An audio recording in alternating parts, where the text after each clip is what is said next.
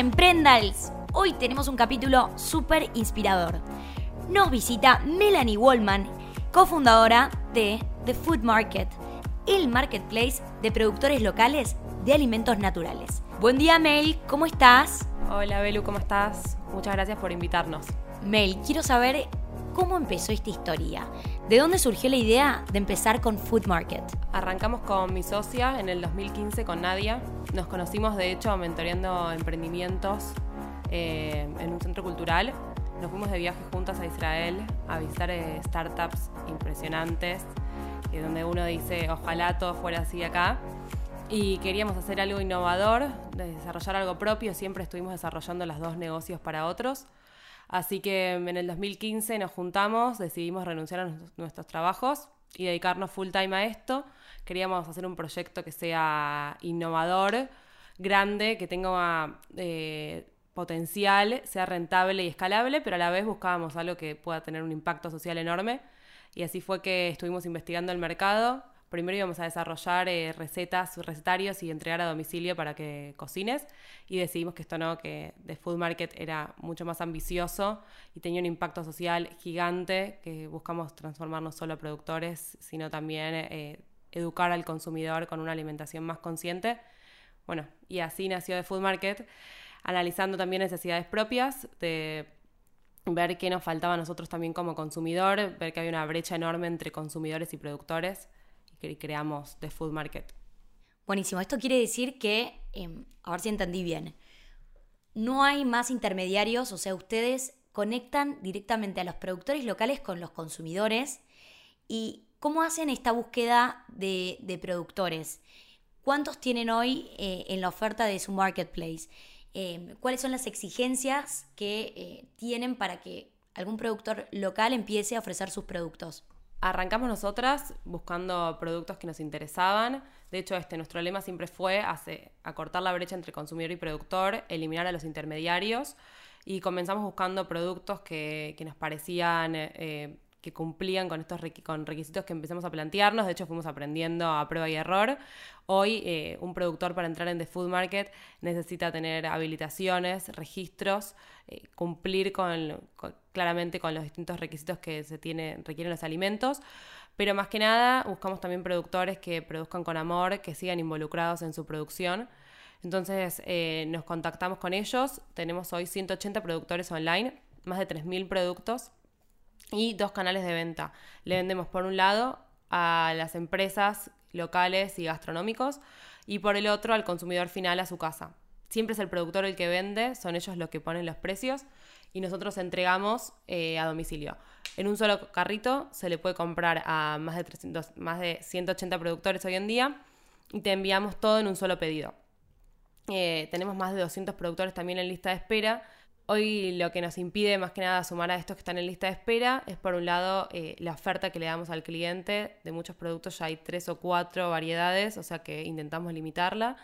Y por el otro también eh, que son, la mayoría de la carga hoy la hacemos manual, por lo que estamos intentando también filtrar, ir sumando de a poco y adquiriendo nuevos productores de día a día. Cuando empezaste con The Food Market, ¿vos estabas trabajando en relación de dependencia? ¿Cómo fue eh, la decisión de em, empezar con tu emprendimiento, arriesgarte? ¿Cuántos años tenías? ¿Cuáles fueron tus principales miedos? Cuando arrancamos, yo había estado trabajando muchos años con mi familia. La empresa familiar me dedicaba al desarrollo de nuevos negocios y había estado trabajando también en Accenture, en, o sea, en relación de dependencia, muy poco tiempo. De hecho, cuando entré, entré pensando que íbamos a arrancar con esto. Fue después del viaje a Israel con Nadia ya veníamos planeándolo y dijimos en marzo arrancamos. Me fui en viaje de tres meses por Asia y dije, arranco con toda. De hecho, el día que llegué nos sentamos a trabajar y desde ahí nunca paramos. Pero sí fue la decisión de, dejar lo que venías haciendo, eh, dejar los miedos y dedicarse a lo que uno quería. Tenía 20, iba a cumplir 23. Eh, y bueno, y cuando comenzamos, de hecho, las dos veníamos igual, con muchas ganas de emprender y siempre me, me, gustó el desafío. O sea, había estado con un emprendimiento pastelero con una amiga y me veía para esto. Las dos, eh, renunciamos las dos y desde que comenzamos estamos full time y de hecho algo que siempre decimos es que para dedicarte a lo propio tenés que ponerle todo porque mientras trabajas en otra cosa es muy difícil poder focalizar y crecer. ¡Wow! No lo puedo creer, 23 años, qué joven. Pero creo que es la mejor idea porque uno está con un montón de energía, un montón de ideas y para empezar un emprendimiento realmente hay que ser muy curioso, hay que ser muy inquieto y hay que estar preparado para trabajar más de 8 horas por día seguro.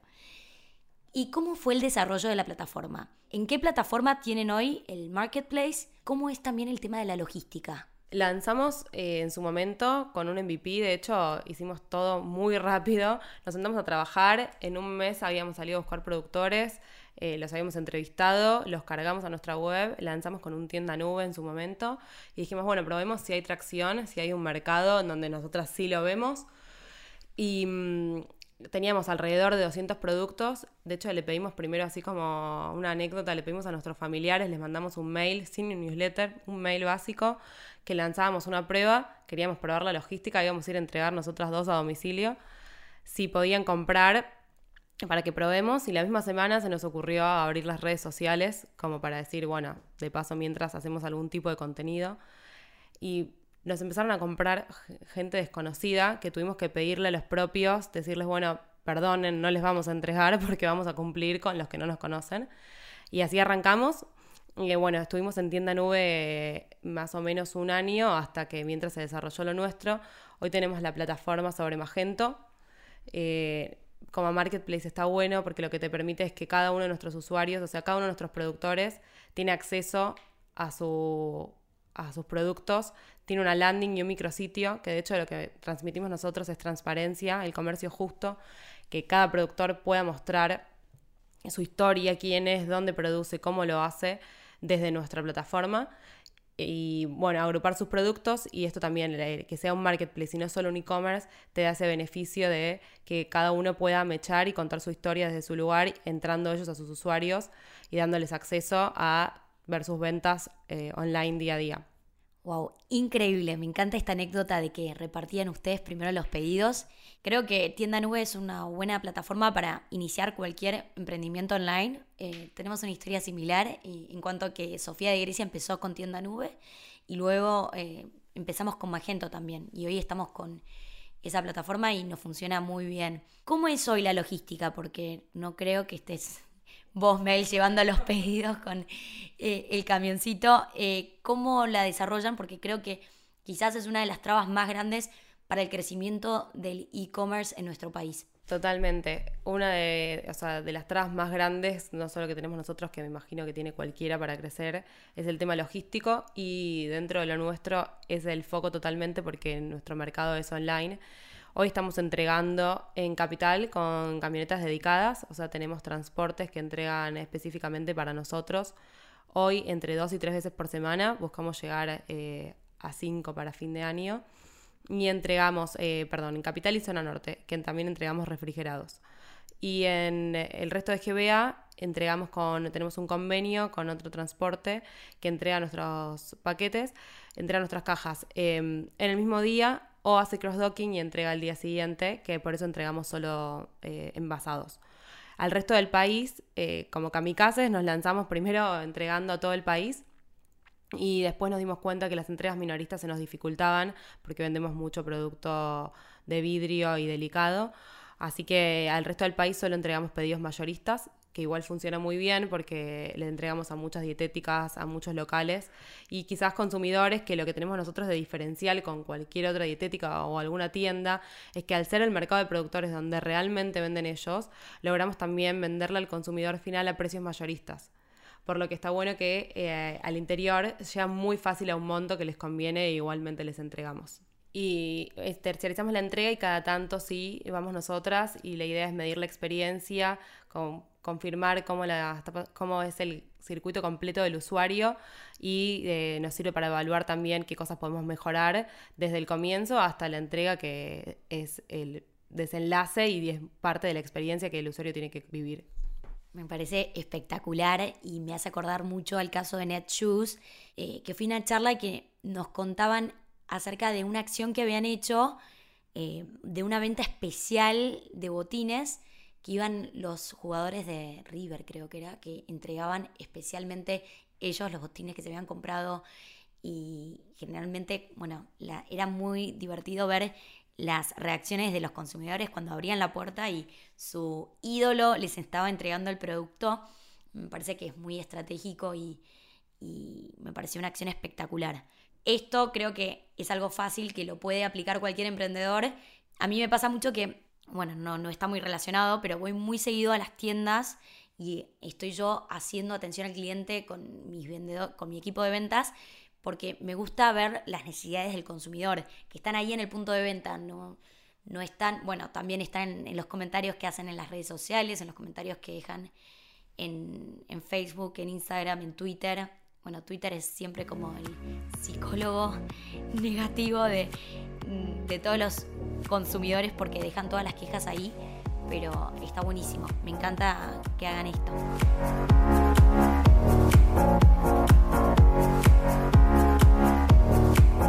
Si quieren estar al tanto de todos los episodios semanales de Emprendals, no se olviden de suscribirse en iTunes o de seguirnos en SoundCloud. Nos van a encontrar bajo el usuario Emprendals. Sus comentarios siempre nos aportan. Y si les gusta el programa, por favor compártanlo en sus redes sociales.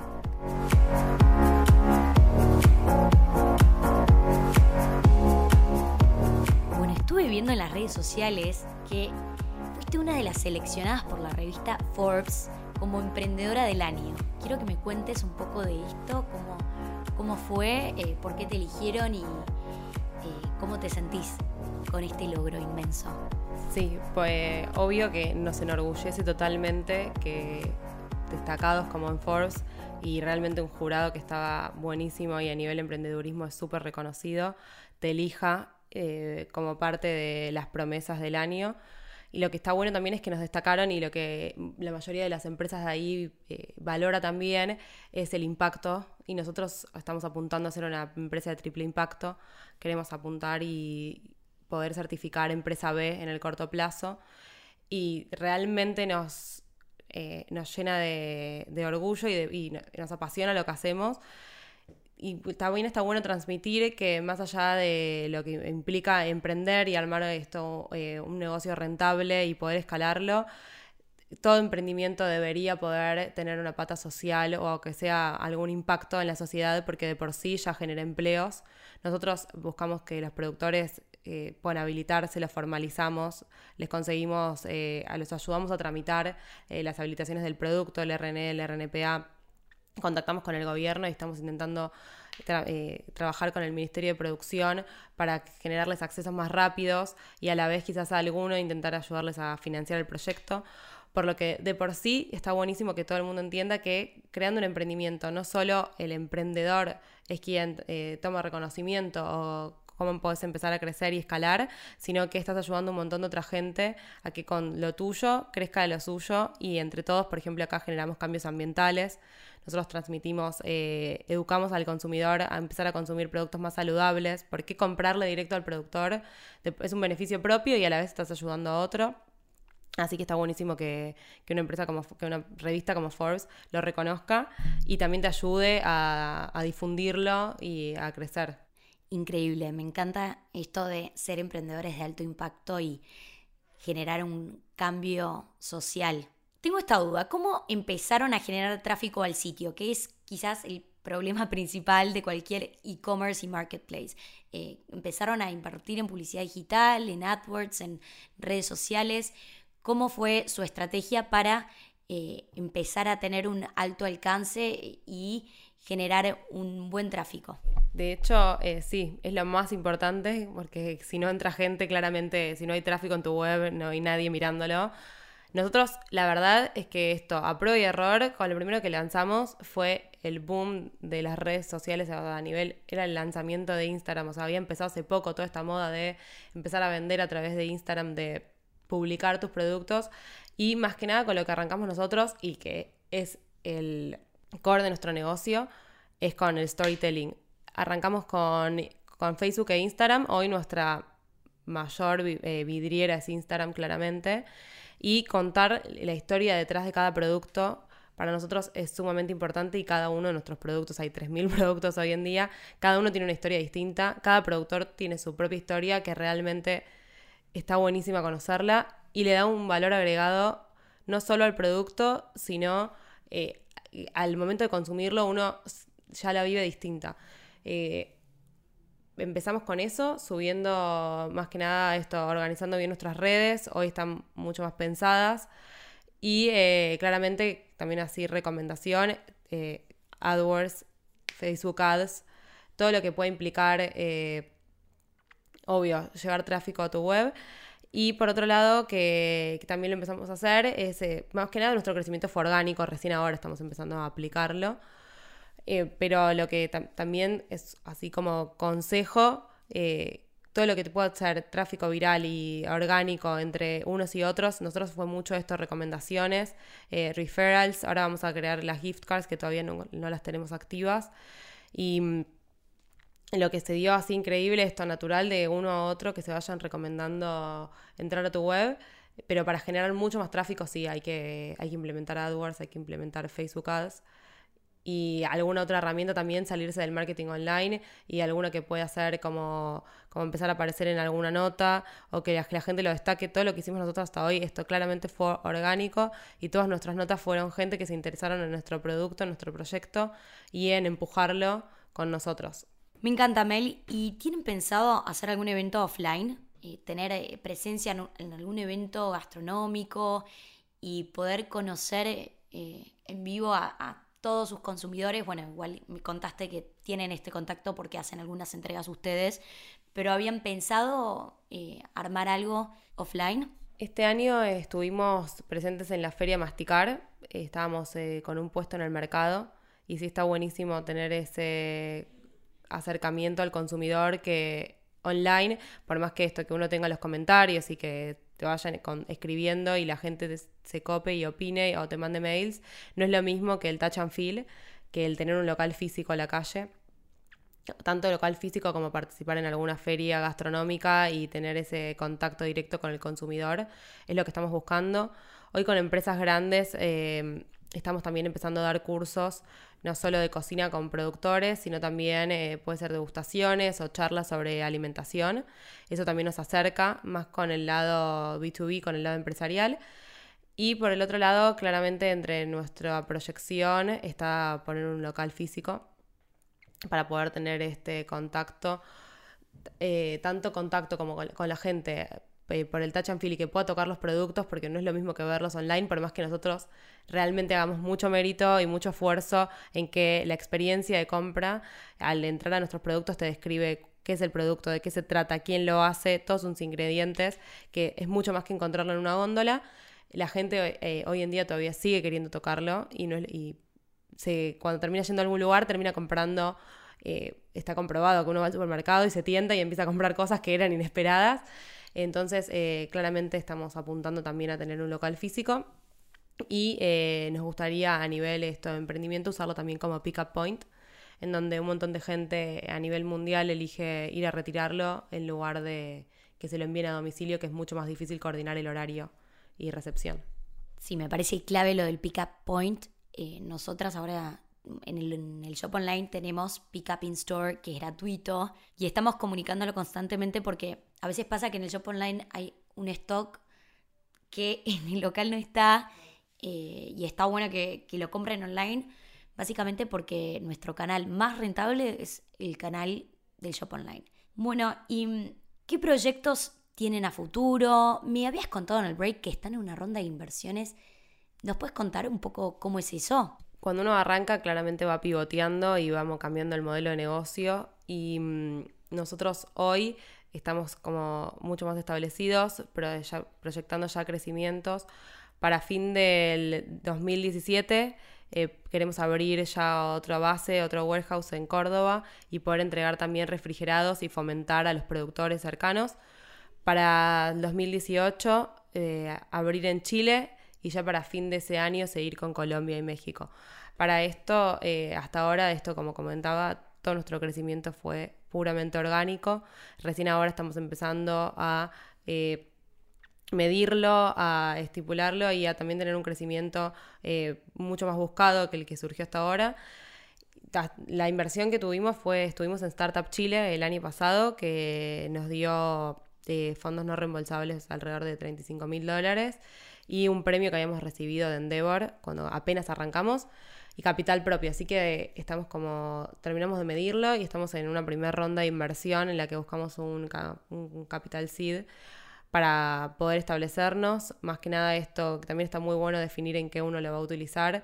Nosotros buscamos, eh, lo vamos a, invertir más que nada en capital de, mm, trabajo y eh, necesitamos maquinarias, tenemos que, desarrollar el depósito, mejorarlo, en nuestra base logística es todo, así que sería en inversión en, en depósitos, en tecnología, vamos a lanzar nuestra aplicación de celular eh, y en marketing, que eso también es vital, establecer en qué uno, cómo uno va a comunicarlo, como decíamos, cómo te vas a hacer llegar al público y tener bien medido en qué canales vas a invertir en marketing para poder llegar a tus objetivos. Me impresiona la cantidad de objetivos ambiciosos que tiene de Food Market, eh, es increíble. Y justo tengo esta duda de cómo hacen el depósito, cómo calculan la demanda, los productores llevan el stock allá. Eh, porque a mí justo lo que, más me, lo que más me cuesta es hacer todo el presupuesto de, compras y toda la planificación. Creo que es muy difícil para eh, el emprendedor cuando no tenés eh, datos históricos o cuando tenés metas de crecimiento muy ambiciosas. ¿Cómo realizan ese proceso? Sí. Eh, lo que tiene de bueno de Food Market es que realmente como los que están vendiendo son los productores, de nosotros no tenemos capital inmovilizado en mercadería, los productos son siempre de ellos. Nos vienen a entregar al depósito, tenemos un depósito hoy en Villa Urquiza, en donde cada productor nos entrega la mercadería, mi socia es la que hace todo lo que es operaciones y logística, medimos entre las dos estadísticas de venta de productos, para eso también está muy bueno usar eh, Analytics, Enhance E-Commerce y si se puede, si logran aprender a utilizar la herramienta o alguien la configura, está buenísimo porque te empieza a traquear toda la performance de los productos, eh, qué es lo que más se mueve, qué es lo que es más rentable. Y en base a eso también les hacemos pedido productores. Ellos nos entregan la mercadería en el depósito y desde ahí nosotros hacemos picking y repartimos. Eh, estamos empezando a medir también dentro de esto, que está bueno de Magento, también tenemos desarrollado eh, que el que entregue sea el productor, por lo que en algún punto buscamos también llegar a hacer un marketplace puro en donde cada productor entregue su producto más que nada cuando es lejano y nosotros estamos fomentando justamente la sustentabilidad y que no tenga un trayecto porque eh, como decías vos, lo que es más difícil es la entrega, la logística y muchas veces que un producto venga desde Mendoza para entregarlo en capital es lo que encarece eh, al producto y lo que terminas pagando. Entonces estamos fomentando esto, que uno consuma también productos de los alrededores dependiendo siempre claramente de qué tipo de producto se trate, pero dentro de las posibilidades, por ejemplo, las verduras orgánicas provienen de la región, todas nuestras verduras son orgánicas, bueno, ¿tenés alguna anécdota, alguna muy buena decisión o alguna muy mala decisión que nos quieras contar eh, en esta vida de emprendedora? Que, ¿Cuál fue el mayor desafío eh, en el camino recorrido hasta hoy? Como desafío, el primero que tuvimos grande fue, eh, por decirlo así, convencer o entusiasmar a los productores a también esto que es un modelo disruptivo en donde acortamos la cadena entre un consumidor y un productor que están acostumbrados a que el modelo de negocio sea a través de un distribuidor.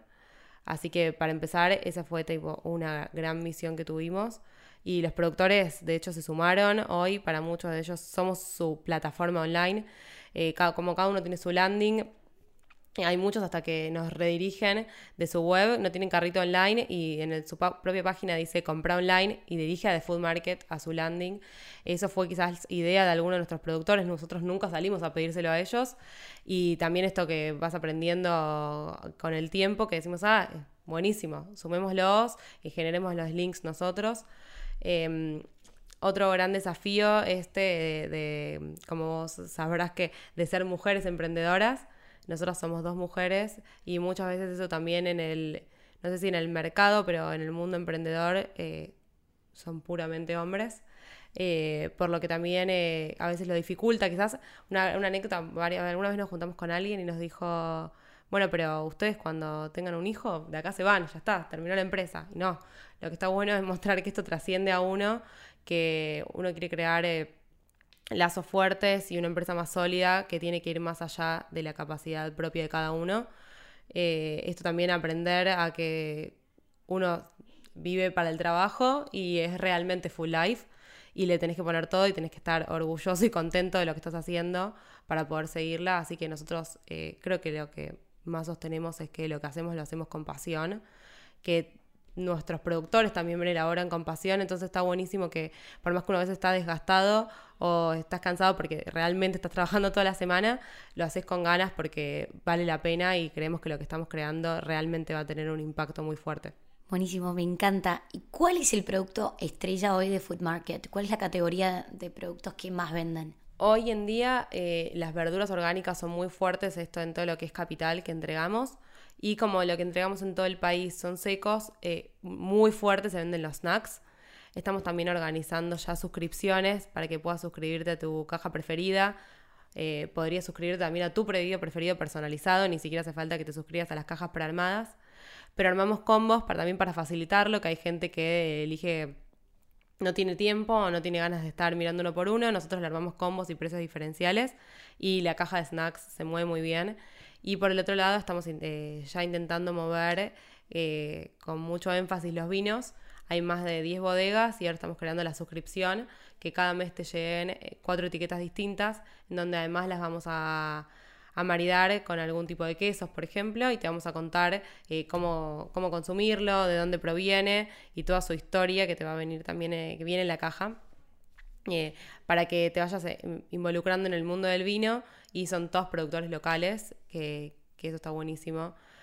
Me parece clave esto de las suscripciones porque ya te asegura una venta fija mensual y no, está espectacular. Bueno, y hablando un poco del marketing digital, ¿cuál es su clave en cuanto a la estrategia de social media? Nos habías hablado un poco del storytelling. ¿Cómo están planificando el contenido que, están compartiendo en Instagram y cuáles son las claves para aumentar su comunidad y engagement. Está buenísimo generar distinto tipo de contenido. Nosotros más o menos lo planificamos mensualmente, realmente le ponemos eh, mucho énfasis y mucha producción porque es nuestra vidriera. Esto justamente como no tenemos un local físico, hoy la gente nos conoce a través de las redes sociales. Primero también empezamos mucho con influencers, eh, se dio de manera natural, muchos hasta, claramente vos lo debes también tener claro, que hay muchos que te, se empiezan a acercar y quieren consumirlo o quieren empezar a que le hagas un canje. Nosotros eso la verdad es que lo que más buscamos es que realmente sea afín a The Food Market, que esté, que esté en la movida de alimentación consciente y por otro lado que tenga ganas de fomentarlo con sinceridad. Muchos eh, nos escriben y están, me encantan los productores locales, me gusta apoyarlos y además consumo este tipo de alimentos, por lo que claramente va con nosotros y armamos algo, la idea es armar algo a largo plazo, que no sea una acción concreta, sino que también empiecen a mostrar usos, cómo consumir nuestros alimentos, cómo incorporarlos a tu vida diaria. Eso hicimos mucho y lo seguimos haciendo con influencers. Eh, por otro lado, eh, que en nuestras redes también siempre van a encontrar recetas, mostramos nosotros aplicaciones, eh, contamos de dónde provienen los alimentos y redirigimos a la web. Contamos siempre sobre nuestros productos nuevos y nuestros productores, mostramos su detrás de escena, las mostramos produciendo, mostramos cómo se elaboran. Y además, otro que, sabemos que funciona muy bien, que no, tiene tanto engagement, pero sí em, mucha repercusión a nivel web, sí redirige tráfico al sitio, son las promociones estamos intentando que, la gente entienda que realmente comprarle al productor siempre es eh, o un poco más económico o de por sí eh, podemos generar eh, las ventas mayoristas al consumidor final, porque también estamos subiendo mucho las cajas armadas, las cajas ya de comprar la caja cerrada y contando en qué beneficio tiene, que más o menos ahorras entre un 20 y un 30%. Buenísimo. Y para terminar, ¿qué consejo le darías a aquellos emprendedores que quieren empezar un negocio digital? Eh, con Nadia y como consejo siempre decimos que, se arriesguen, que, está buenísimo emprender para uno, desafiarse y por otro lado eh, también ser paciente, perseverante, que las cosas tardan en llegar, uno tiene que, que realmente uno se, tiene altibajos en lo que es el emprendedurismo, siempre tenés momentos en los que decís, eh, uy, me, está yendo mal, ¿cómo, ¿cómo la seguimos? Pero que, que insistan, que hay que darle una vuelta y, y perseverar para, para realmente poder llegar al objetivo, que está buenísimo y después realmente te llena a ver cómo lo que estás armando crece y podés hacer lo que te gusta, que es lo más lindo. Buenísimo, me encanta este emprendimiento, me parece excelente, me gusta mucho su misión y le veo muchísimo, pero muchísimo crecimiento. ¿Cómo hacemos para comprar en The Food Market? ¿Cómo es la dirección del sitio y cuáles son eh, los nombres de los usuarios en las redes sociales? Nos pueden encontrar en www.thefoodmarket.com.ar. También nos pueden escribir a hola.thefoodmarket.com.ar y nos encuentran en Instagram, en Facebook y en Twitter como at TheFoodMarketBA. Bárbaro, mil gracias Mel por hoy inspirarnos, por contarnos tu historia y por darnos todos estos valiosos consejos acerca de negocios digitales. Bueno, ese fue un programa de Emprendals. No se olviden de seguirnos en Instagram, arroba Emprendals, y dejarnos su comentario en la última foto acerca de qué temas les gustaría que sigamos contando en los programas siguientes. Les mando un beso enorme.